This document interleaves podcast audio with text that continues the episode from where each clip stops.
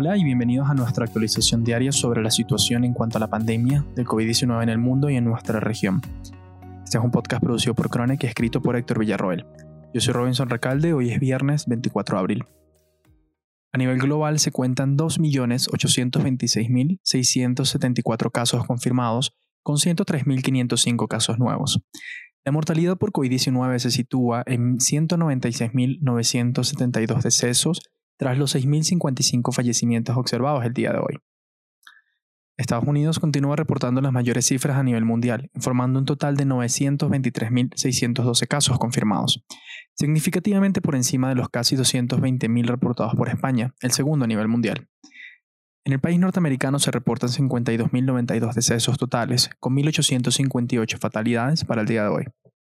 Latinoamérica reporta una prevalencia de 147.792 casos totales y una incidencia de 18.481 tras avances epidemiológicos reportados por el gobierno de Ecuador, que discutiremos en breve. La mortalidad de nuestra región asciende a 7.246, con 538 decesos observados el día de hoy. Brasil, quien se mantiene al tope de las estadísticas, informó un total de casos de 52.995 y una mortalidad de 3.670 decesos. Como habíamos mencionado, el gobierno de Ecuador rectificó el día de ayer su conteo estadístico en cuanto a morbilidad por COVID-19. En horas de la mañana, el comunicado oficial diario por parte de la ministra de Gobierno María Paula Romo informó la existencia de 11.183 casos confirmados en Ecuador. Horas después de esta locución, el ministro de Salud, Juan Carlos Ceballos, se dirigió nuevamente a la nación en una cadena de televisión para informar que la totalización de casos había aumentado considerablemente como consecuencia de la obtención de resultados de pruebas que hasta entonces había caído en su registro.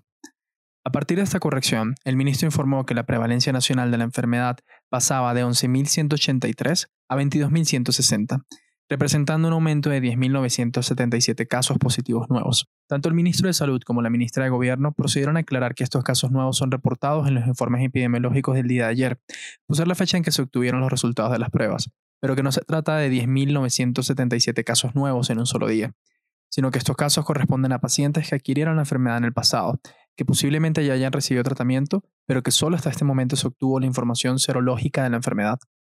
Esta diferencia estadística crea un desfase de información entre las fuentes globales que recopilan la información de todos los países del mundo, pues las cifras no fueron inmediatamente actualizadas en los portales web del gobierno dedicados a mantener la información concerniente a la pandemia. El ministro de Salud explicó que esta situación irregular se debía a la falta de recursos humanos disponibles para desarrollar la tarea inmediatamente, pues su personal se encuentra, entre comillas, trabajando día y noche hasta este momento, cierro comillas, y que la información sería actualizada lo más pronto posible. Hasta el momento las cifras permanecen sin ser actualizadas en el portal web del gobierno. Controversias e información también se han generado en el país andino en cuanto a la mortalidad reportada por la enfermedad en el territorio nacional. La información oficial todavía sitúa las fatalidades por COVID-19 en 560. Sin embargo, un estudio realizado por la publicación estadounidense The New York Times a 12 países del mundo pudo observar para el caso de Ecuador que la mortalidad en los últimos tres meses ha sido exponencialmente mayor a la mortalidad observada en la misma época del año pasado, o incluso desde hace tres años atrás. Este dramático cambio en la tendencia epidemiológica de las muertes en Ecuador en el contexto de la pandemia de COVID-19 asoma la conclusión de que el número de personas que han fallecido por la enfermedad es significativamente mayor a lo que se reporta. Ahora bien, es importante tener en cuenta que cuando se hacen este tipo de estudios se está observando la mortalidad por todas las causas, y no la mortalidad discriminada por alguna causa en específico.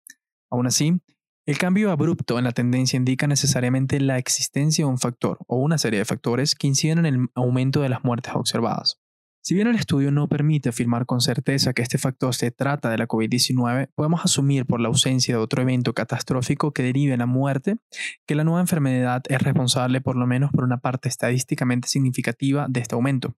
Las observaciones del periódico concluyeron que desde el 1 de marzo al 15 de abril se han observado 7.600 muertes más en el mismo periodo del año pasado. Si bien se espera una ligera variación entre un año y otro, esta disparidad es tan grande que es estadísticamente relevante. Los datos aportados por la publicación no permiten discriminar geográficamente la ubicación del excedente de muertes y tampoco hacen comparaciones con las cifras suministradas por el gobierno. Sin embargo, hacen la salvedad de que podría tratarse de un error de registro por la baja capacidad de testeo y no del ocultamiento doloroso de las cifras reales. Sin embargo, esta no es la primera vez que la veracidad de las cifras reportadas por el gobierno central del Ecuador es puesta en tela de juicio.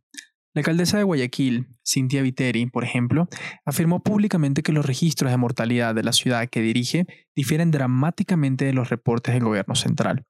Puntualmente, se refirió a las cifras suministradas por el gobierno en cuanto a los fallecidos en Guayas, que es la provincia que contiene la ciudad de Guayaquil. En donde el gobierno reporta 245 fatalidades, la alcaldesa afirma que se han registrado más de 5.000 por las autoridades locales. A pesar de que no se han realizado estudios oficiales ni se ha fijado posición por parte del gobierno en cuanto a estas disparidades, parecen ser proporcionalmente adecuadas. Guayas, la provincia por mucho más afectada del país, tendría una explicación lógica para exhibir una mortalidad mucho mayor. Si partimos de las 7.600 muertes excedentes encontradas por el New York Times, las 5.000 denunciadas por la alcaldesa de Guayaquil parecerían ser congruentes.